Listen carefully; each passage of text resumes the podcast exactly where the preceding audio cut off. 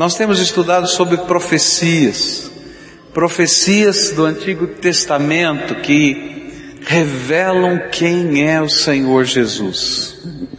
Profecias que foram feitas, foram preditas há mais de 900 anos antes de Jesus nascer e que revelam a grandeza e a glória de Deus. Eu queria meditar na profecia que se encontra no livro de Isaías, capítulo 9. Interessante que o profeta Isaías é um dos profetas que mais prediz a respeito de Jesus, o Messias. São mais de 30 profecias só no livro de Isaías, das mais de 300 do Antigo Testamento, 10% delas o dízimo está lá no livro de Isaías, para a gente poder lembrar quem é Jesus. A palavra de Deus diz a partir do verso 1 de Isaías capítulo 9, mas a aflição dos que estiverem sofrendo vai acabar. Ou, oh, olha que coisa, mas a aflição dos que estiverem sofrendo vai acabar. Vamos dizer juntos, está na linguagem de hoje isso. Mas a aflição dos que estiverem sofrendo vai acabar. E olha, continua o texto dizendo assim: No passado, Deus humilhou a terra das tribos de Zebulon e de Naphtali, mas no futuro Ele tornará famosa essa região que vai desde o mar Mediterrâneo até a terra que fica no lado leste do Rio Jordão, isto é, a Galileia dos pagãos. O povo que andava na escuridão viu uma forte luz. A luz brilhou sobre os que viviam nas trevas. O povo que andava nessa escuridão viu uma forte luz e a luz brilhou sobre os que viviam nas trevas. Tu, ó Deus, aumentaste esse povo e lhe deste muita felicidade. E eles se alegraram pelo que tens feito, como se alegram os que fazem as colheitas, ou como os que repartem as riquezas tomadas na guerra. Tu arrebentastes as suas correntes de escravos, quebraste o bastão com que eram castigados, acabaste com o inimigo que os dominava, e assim como no passado acabaste com os midianitas. As botas barulhentas dos soldados e todas as suas roupas sujas de sangue serão completamente destruídas pelo fogo, pois já nasceu uma criança. Deus nos mandou um menino que será o nosso rei. Ele será chamado de conselheiro maravilhoso, Deus poderoso, Pai eterno, príncipe da paz. E ele será descendente do rei Davi, e o seu poder como rei crescerá, e haverá paz em todo o seu reino, e as bases do seu governo serão a justiça e o direito, desde o começo e para sempre. E no seu grande amor, o Senhor Todo-Poderoso fará com que tudo isso aconteça. Senhor Jesus, nós estávamos orando aqui agora há pouco na tua presença, falando com o Senhor. E quanta gente, quanta gente diz, Senhor, problema chegou lá em casa. Algumas pessoas tremendamente aflitas, outras tremendamente emocionadas, outras silentes, caladas, algumas trazendo marcas das suas batalhas no seu corpo, na sua maneira até de olhar. E aqui, Pai, tem uma promessa tua, uma promessa feita tantos anos atrás, que chegaria um momento na história em que nós poderíamos ver, perceber, sentir através de Jesus o poder do Senhor tocando a nossa vida, a nossa casa, as nossas angústias e fazendo diferença em nós. O Senhor me trouxe aqui para dar uma palavra de esperança, mas não uma esperança vazia, Pai. Não uma utopia que vai terminar daqui a alguns minutos, Senhor, porque se fosse assim, eu preferiria nem falar, porque seria gerar mais sofrimento no coração dessas pessoas. Mas essa é uma palavra viva, porque é a tua palavra, não é a minha palavra, é a tua palavra, Senhor. E nesta hora eu quero te pedir, abre o nosso entendimento, abre o nosso coração, abre os nossos olhos e ministra sobre nós a luz da tua palavra, de tal maneira que as promessas nós possamos nos apropriar delas e os efeitos dessas promessas venham sobre o coração, a alma e o sentimento de cada um que está vivendo aqui e tomem forma concreta na vida, nas situações do nosso dia a dia. Escuta, Deus, a nossa oração e revela o teu poder aqui entre nós. É aquilo que nós oramos em nome de Jesus. Amém e amém. Jesus foi profetizado em toda a história da revelação bíblica. Existe um autor que eu estava lendo essa semana sobre as profecias a respeito de Jesus, e esse autor é capaz de identificar pelo menos, e ele cita os textos, pelo menos um texto de cada livro do Antigo Testamento em que há uma profecia a respeito de Jesus. E é muito interessante, você vai para o livro de Gênesis, tem alguma coisa falando a respeito do Messias, Jesus que viria. Você vai para o livro de Êxodo, você vai encontrar alguma coisa falando a respeito de Jesus. Você vai para o livro de Levítico, livro de Levítico é difícil da gente entender, não sei se você já leu esse livro, fala sobre os sacrifícios, sobre as cerimônias, e de repente aquele autor começa a mostrar, olha, Jesus está aqui, Jesus está retratado ali, está ali.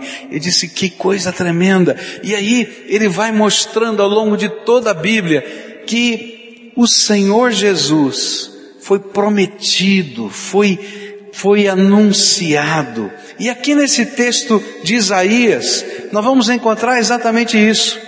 Outra vez, o Senhor, o Deus Todo-Poderoso, dizendo que viria um Messias e que esse Messias poderia ser reconhecido. E ele chegaria num determinado momento da história, e nessa história particular da vida humana, não somente lá atrás no passado, mas hoje na minha história particular, na tua história particular, eu posso reconhecer e sentir o Messias de Deus passando pela minha vida. E eu gostaria de, à luz desta profecia, tentar entender quem é Jesus, o Cristo que nós adoramos, a quem nós oramos agora há pouco, quem Ele é, o que Ele veio fazer, como é que nós podemos ser abençoados pela pessoa do nosso Salvador Jesus. Primeira coisa que a gente vai aprender aqui nesse texto é que Isaías está dizendo que Jesus, o Messias que viria, ele é a luz de Deus no meio da nossa escuridão. Alguns anos atrás eu fui numa caverna, lá perto de Belo Horizonte, e num dado momento, visitando aquela caverna, a pessoa, o guia que estava nos conduzindo ali, ele disse agora, você se apoia bem, fica quietinho, porque nós vamos apagar a luz, a iluminação da caverna. Meu irmão, ficou uma escuridão e a gente ficava tentando forçar a vista para ver se conseguia enxergar alguma coisa, mas parecia que a pupila já tinha dilatado tudo que podia e a gente continuava no meio daquela escuridão sem perceber absolutamente nada. E o que a palavra de Deus está tentando nos dizer nessa profecia é que antes de Jesus entrar na nossa história, na nossa vida, antes de Jesus vir a esse mundo, mas especialmente na minha história, na sua história de vida, antes de Jesus entrar dentro do cenário da nossa história, a gente está naquela escuridão, na escuridão daquela caverna. E é interessante porque quando a gente entra nessa escuridão completa, começa a dar ansiedade na gente. Tem algumas pessoas, por exemplo, que têm claustrofobia, não é? Quando então de repente se vem num lugar assim, totalmente fechado, escuro, bate um desespero, né? E eles querem fugir de lá o mais rápido possível. Alguns passam mal no meio do caminho, porque o desespero é algo que envolve até o batimento cardíaco, a gente desfalece, porque não tem saída. É uma sensação tremenda de impotência. E o que a Bíblia está dizendo é que exatamente isso é o que acontece na minha história de vida e na sua história de vida quando a luz de Deus não entra na nossa história. E é interessante que Isaías vai pegar um momento muito angustiante da vida do povo de Deus para falar da necessidade de luz. Havia um inimigo muito forte chamado Assíria que vinha tomando e conquistando toda a terra. E o sentimento que existia no povo era de escuridão, de sombra, de morte, de destruição. E foi justamente no meio a esta situação que Deus permitiu que Isaías proferisse esta profecia, profecia de salvação a Judá, uma promessa eterna de salvação, porém que tinha um momento histórico na vida daquele povo. Deus estava vindo como luz para libertar o seu povo. É interessante que quando os evangelistas leram esta profecia no livro de Isaías, eles logo identificaram com a missão de Jesus, a luz de Deus que veio ao mundo. E por isso Mateus capítulo 4, versículos 12 e 13, vai dizer exatamente isso, de 12 a 17. Ora, ouvindo Jesus que João fora entregue, e retirou-se para a Galiléia, e deixando Nazaré foi habitar em Cafarnaum, cidade marítima, nos confins de Zebulon e Naftali, para que se cumprisse o que fora dito pelo profeta Isaías a terra de Zebulon e a terra de Naftali, o caminho do mar, além do Jordão, a Galiléia dos gentios, o povo que estava sentado em trevas, viu uma grande luz, sim, aos que estavam sentados na região da sombra da morte, a estes a luz raiou.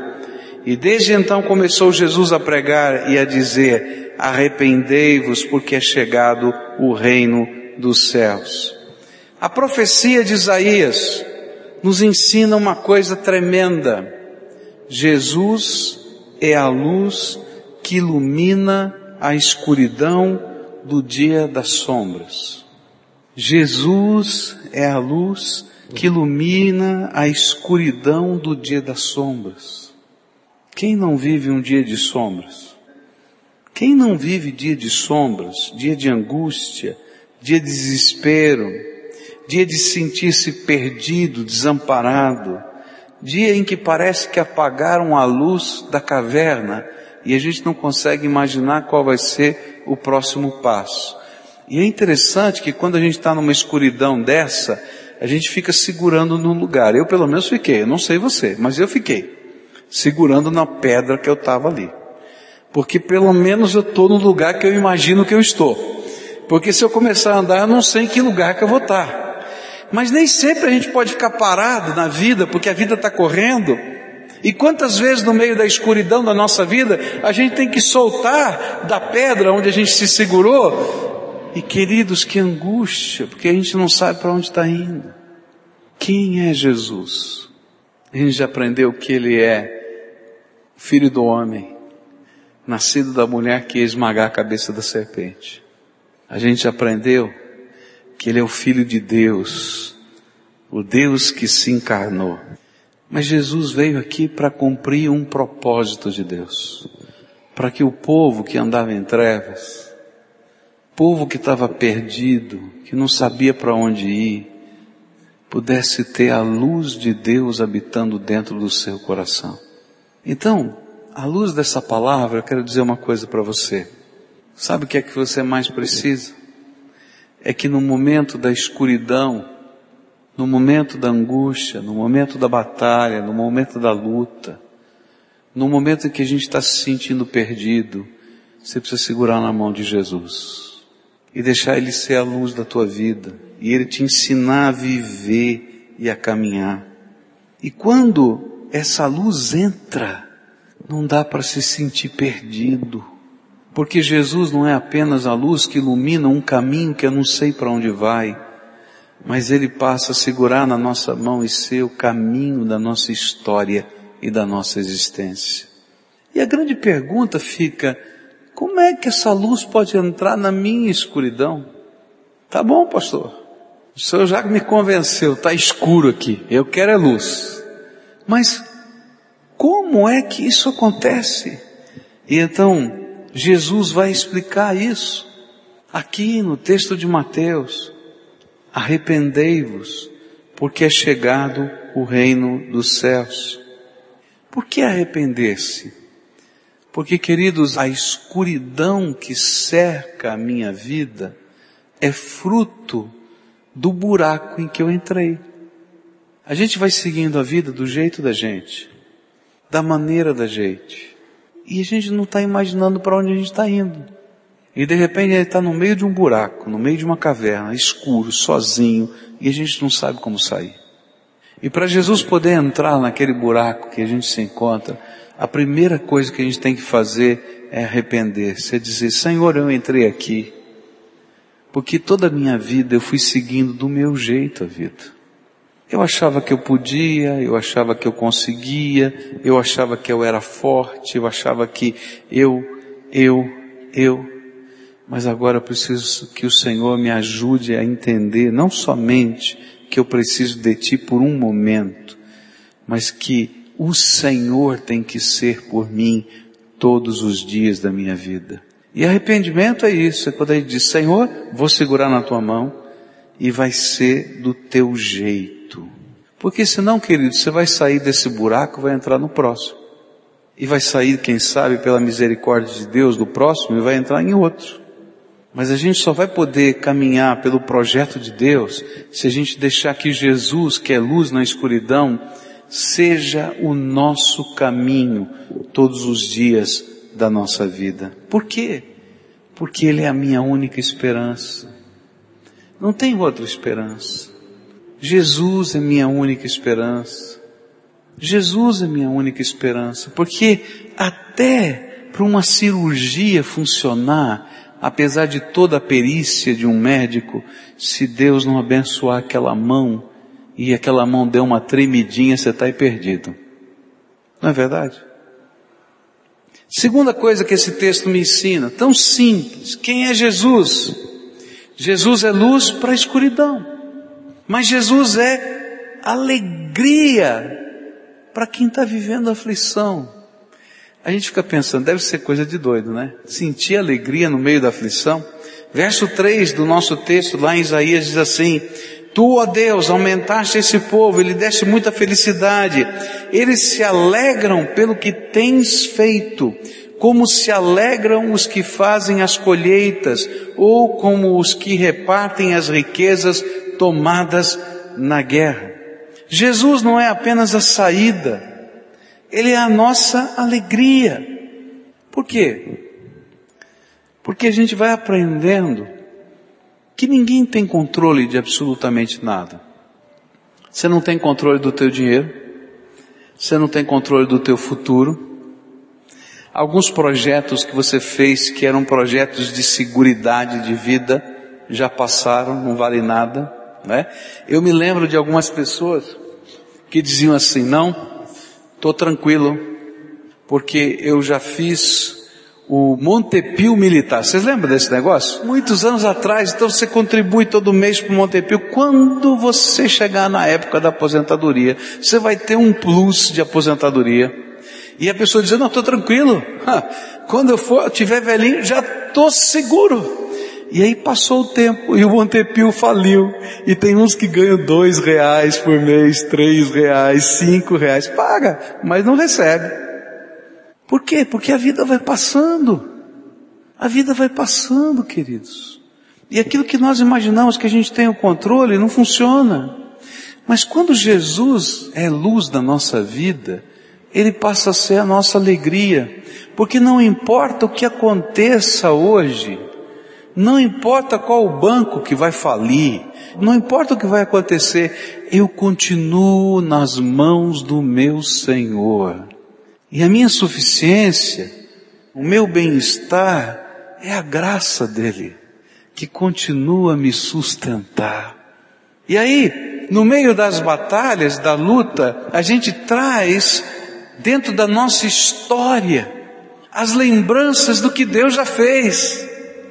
E de repente vem uma batalha, vem uma luta, vem uma dificuldade, vem, mas eu não estou na escuridão, porque o meu Senhor, que Ele me iluminou no passado e continua me iluminando hoje, é aquele que vai me guiar no presente e no futuro.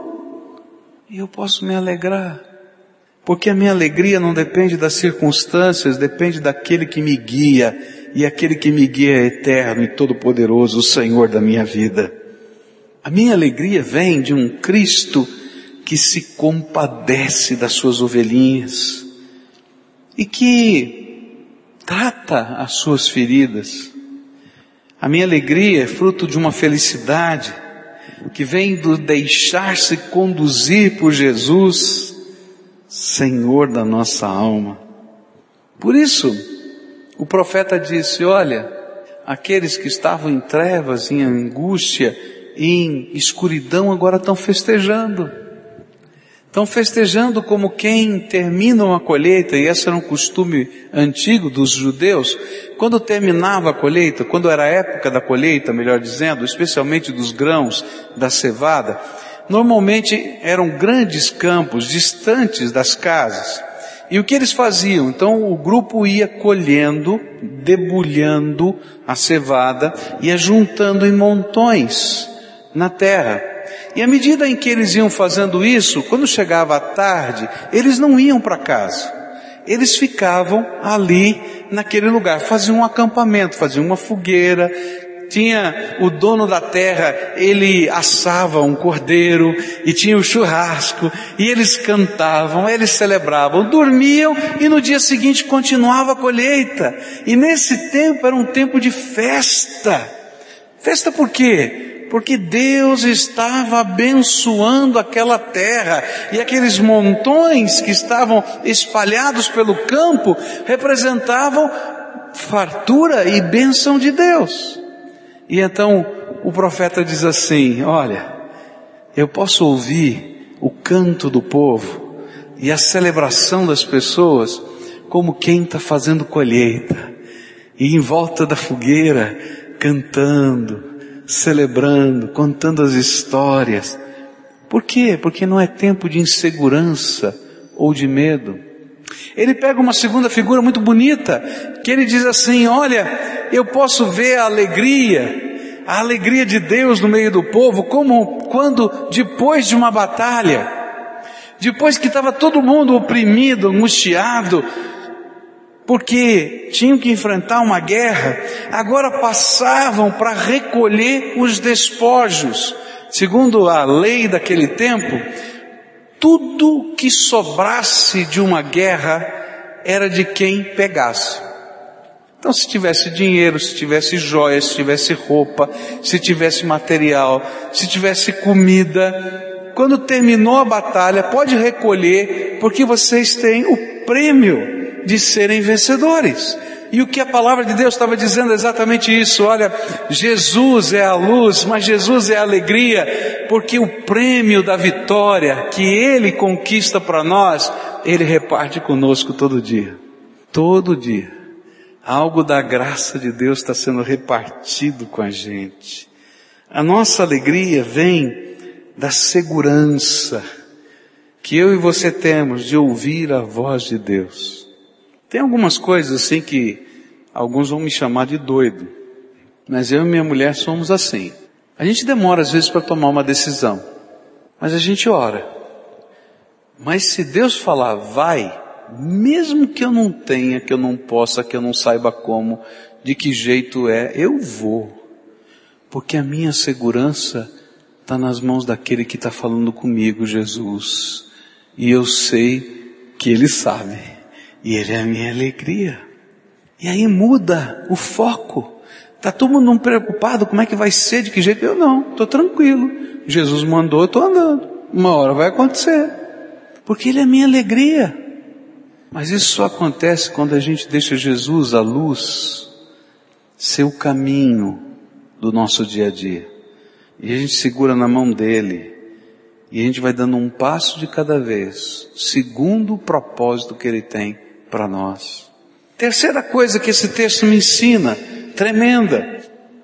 Essa aqui é incrível. Verso 4 diz assim: Tu arrebentaste as suas correntes de escravos, quebraste o bastão com que eram castigados, acabaste com o inimigo que os dominava, e assim como no passado acabaste com os medianitas, o Senhor arrebentou as correntes. Jesus é luz que entra no meio da escuridão, é alegria na minha caminhada, mas há uma bênção de andar com Jesus. A bênção é que as cadeias que me oprimiam, que amarravam a minha vida, que me escravizavam de alguma maneira, Jesus é suficientemente poderoso para quebrar todas elas. E não fica nenhuma. Muita gente está vivendo uma escuridão porque existem cadeias de Satanás colocadas nas suas mãos, algemas. Muita gente está vivendo uma desgraceira na sua casa porque existem vícios concretos, humanos, que estão destruindo uma família. A gente olha hoje o vício da pornografia, é um vício acabando com os relacionamentos dentro de casa. A gente vê o álcool acabando com relacionamentos. A gente vê a droga entrando pela porta do mais novo, mas também pela porta do mais velho. Já tenho visto muita gente de cabelo branco, dependente químico. E de repente a gente olha para tudo isso e diz: Eu não posso, eu não consigo, eu não sei. E o Senhor está dizendo: Olha, Jesus vai vir a esse mundo. E assim como eu estou entrando com vocês no meio dessa guerra com a Síria, e assim como eu estou sendo luz hoje no meio da escuridão de incertezas que vocês estão vivendo, o povo de Israel, assim como eu estou sendo alegria no meio da batalha, eu também sou aquele que quebro as cadeias que oprimem. Quebrou lá no passado, naquela guerra que estava acontecendo, mas quebra hoje quando nós deixamos o Senhor Jesus quebrar as cadeias do diabo na nossa vida, das nossas dependências, do nosso jeito de ser. E aí a gente vai aprender uma coisa tremenda. Pau que nasce torto se endireita no poder de Jesus Cristo. Ah, não tem jeito? Tem, porque o poder de Jesus é tremendo. Ele vai lá nas bases da nossa vida e arrebenta as correntes. Aquilo que nós imaginávamos que não pode ser, Ele diz: Eu posso. E aí a gente vê os milagres de Deus acontecendo. É interessante que quando esse texto, quando essa profecia foi contada, é impossível da gente não referenciar esse texto, versículo 4 de Isaías 9, com aquilo que vai acontecer no Evangelho de Marcos, onde o Evangelho vai nos falar de um homem na região da Galileia, um homem do outro lado do mar da Galileia, no lugar onde moravam os gentios, a terra de Gadara.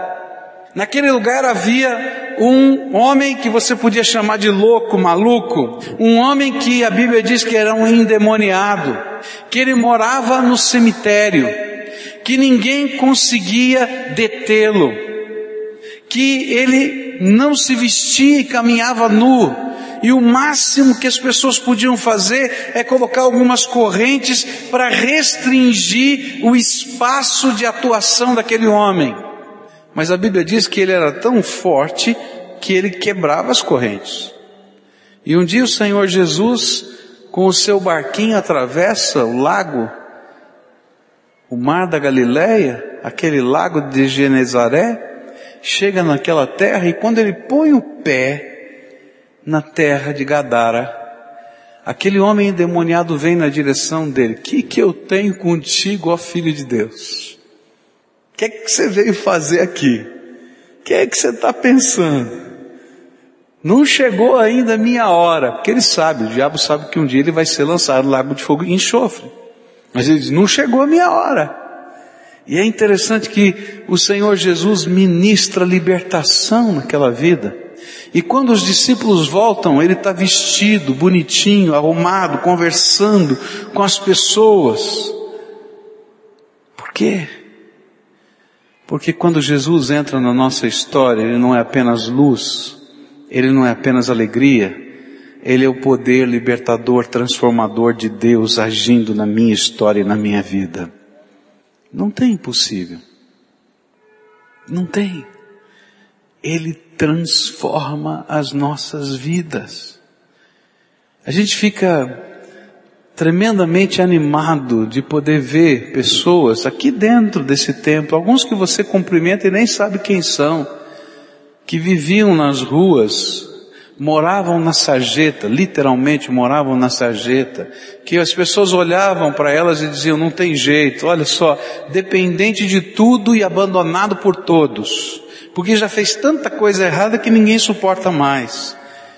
E só aqui, nessa congregação, tem dez deles que Jesus transformou, e eles estão aqui no nosso meio, e eles cumprimentam você, e você nem sabe da história deles, porque o Senhor vai quebrando tudo quanto é algema e vai dando vida nova e vida abundante.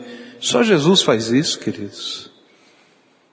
Quanta gente aqui oprimida, marcada, amedrontada pelos espíritos que serviam iam lá para os terreiros, faziam as suas oferendas, e quantos deles sabiam que era desgraceira, mas tinham um medo danado de largar, porque tinha medo daquilo que seria a retaliação deles.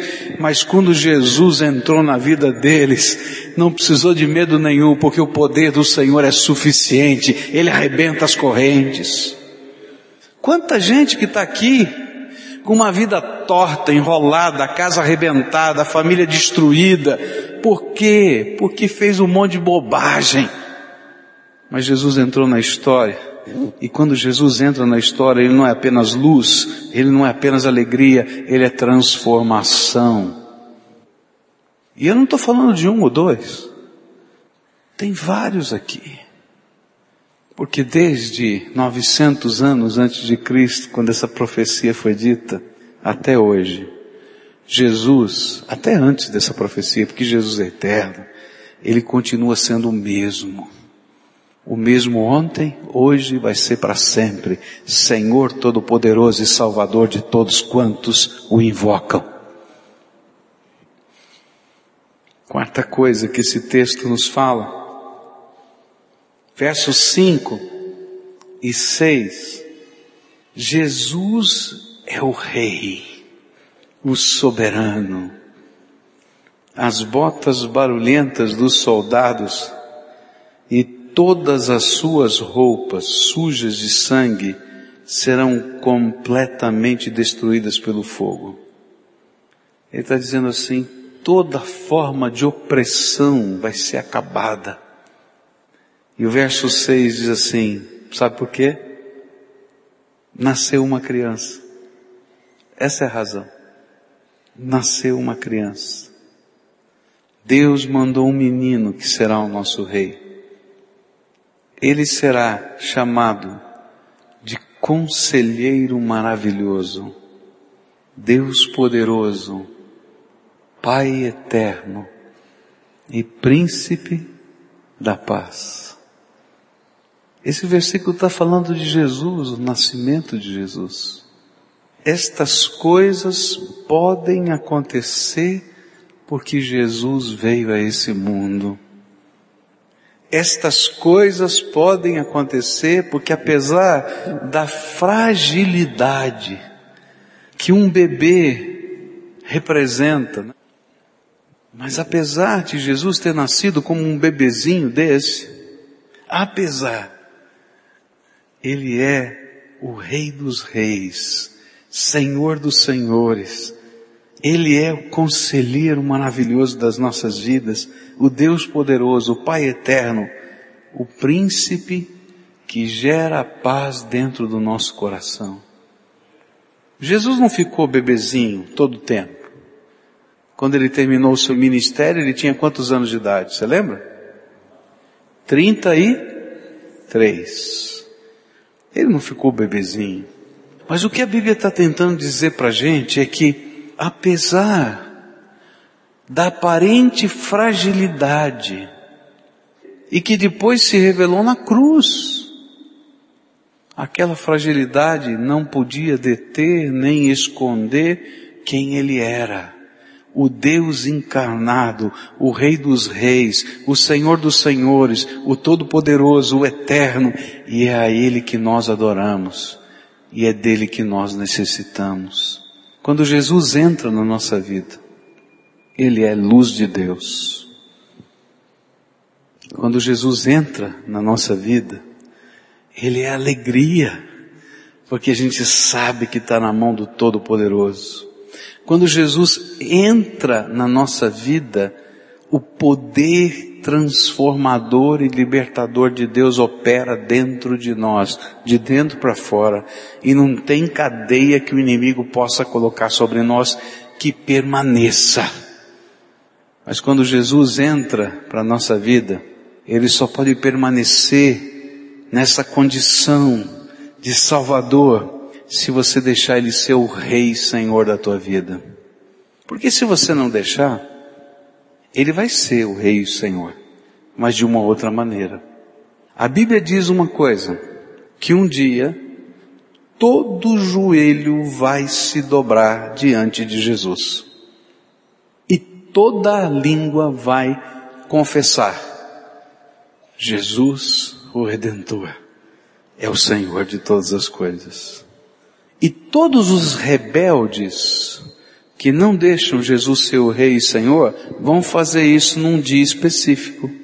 No dia em que todos os inimigos do Senhor Jesus forem colocados como um estrado debaixo dos seus pés, ou seja, toda a autoridade e poder dos inimigos de Jesus vai ser quebrada, destruída e revelada. E nesse dia, Satanás vai ter que se dobrar de joelho diante de Jesus e dizer, Jesus Cristo é o Senhor. Mas com ele, todos aqueles também que durante toda a sua vida não quiseram dizer que Jesus era Senhor e Rei da sua vida. Mas tem um outro lado essa história. Todos aqueles que apesar da fragilidade de uma criança, ou da fragilidade da cruz, olharem para Jesus e entenderem quem Ele é. O Deus que se fez homem e habitou entre nós, o Salvador eterno, o Redentor amado, e de livre e espontânea vontade disserem, Jesus Cristo é o Senhor da minha vida. Esses vão gozar da bênção do Rei, o Rei que, é, que vai ser seu conselheiro, que vai ser a força, que vai ser o libertador, que vai ser a paz, todos os dias, começando agora e por toda a eternidade. Tem uma coisa que eu gosto de fazer algumas vezes. Parece coisa de doido. É por isso que eu fecho a porta quando eu faço isso, né? Que alguns vão achar que eu sou maluco. Mas eu fecho a porta da minha casa, ou eu fecho, fecho a porta do meu escritório, do meu quarto, e eu levanto a mão para o céu. E eu digo assim, eu quero dizer na presença dos anjos de Deus, mas quero dizer também até na presença dos demônios. Jesus Cristo é o Senhor da minha vida. Minha casa está debaixo da autoridade dele. Minha vida é para a glória dele. Se eu vou viver um dia, dois dias, ou dez anos, ou cinco anos, tanto faz, porque por toda a eternidade Jesus vai continuar sendo o Senhor da minha vida. E sabe, quando a gente começa a viver isso com fé, a gente pode ouvir o conselho, sentir a bênção e ser guiado por esse Senhor.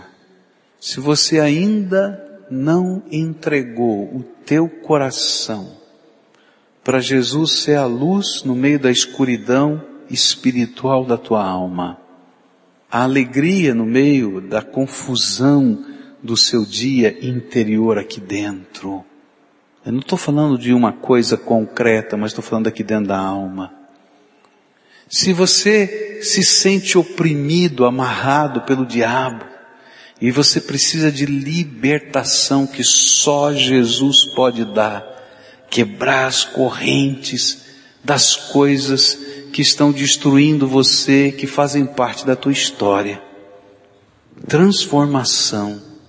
E se você ainda não convidou Jesus para ser o Rei e o Senhor, que vai dizer como você vai viver, de que jeito você vai viver, como você vai ser pai, como você vai ser mãe, como você vai ser marido, como você vai ser esposa, como você vai fazer os seus negócios, porque Ele é o Senhor da tua vida.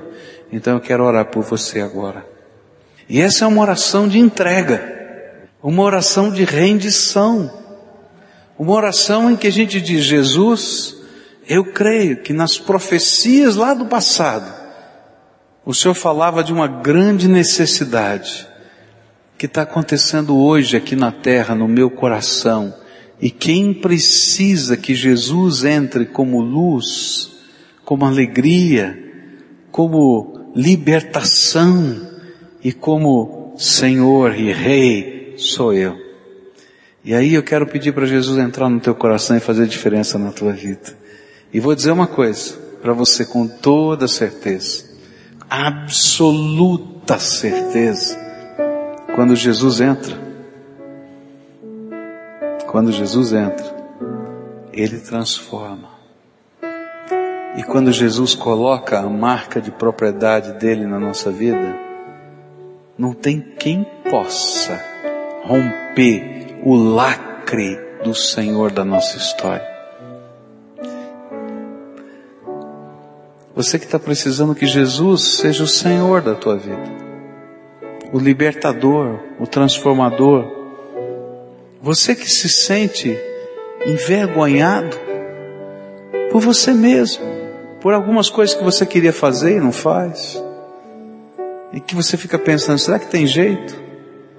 Jesus está dizendo: tem jeito sim. Eu sou poderoso para transformar a tua vida. É essa decisão que eu estou convidando você para tomar. Jesus entra na minha vida, entra na minha história, não apenas para dar uma pintadinha de branco no que está sujo, mas para fazer diferença, para mudar, para transformar, porque eu quero ser uma bênção e quero viver a bênção da tua presença todos os dias. Hoje é dia de Jesus entrar na tua vida, entrar na tua casa e fazer diferença. A primeira oração, querido, é só tua, ninguém mais pode fazer. É quando você pega as chaves da tua casa, as chaves do teu coração e você entrega para Jesus. Eu não sei o que isso significa na tua vida, na tua história. Cada um tem a sua história. Mas eu queria desafiar você a usar teus lábios para dizer isso para Jesus: Jesus, eu tenho vivido do meu jeito. Eu tenho tentado controlar a minha vida da minha maneira. Mas hoje eu quero te convidar para ser o Senhor da minha vida. A não apenas ser visitante nessa casa, mas ser o dono dessa casa, Senhor da minha história e a reconstruir a minha vida para a tua glória. Eu sei que sou pecador, eu sei que não mereço, mas eu sei também que o Senhor morreu na cruz do Calvário por mim. E é através desse sangue precioso que os meus pecados podem ser perdoados. E eu posso ser livre. Então diga isso para Jesus com as tuas palavras. Entrega a chave da tua casa. Senhor Jesus, aqui tem os teus filhinhos. Estas orações que eles fizeram do fundo da alma já chegaram até o teu trono. Senhor Jesus, agora responde. Vem com o teu Espírito Santo e entra. Vem com o teu Espírito Santo e sela Vem com o teu Santo Espírito e limpa e transforma essa casa, esse coração e coloca a marca da tua graça. E Senhor, que a luz do Senhor brilhe aí dentro. que a alegria do Senhor, a alegria da salvação esteja nesses corações. Que todo o poder das trevas seja quebrado, destruído e que haja transformação. E que agora, Senhor, tu estejas colocando uma placa na frente dessa casa, na frente desse coração. Propriedade exclusiva de Jesus Cristo. E que, Senhor, aqui na terra, no céu, debaixo da terra, debaixo de todos os lugares, até daqueles que eu não imagino que existam, que se revele a glória do Senhor e que essas pessoas tenham a marca do Redentor Jesus sobre elas. Que o Senhor esteja revelando a tua grandeza. É aquilo que oramos em nome de Jesus. Amém e amém.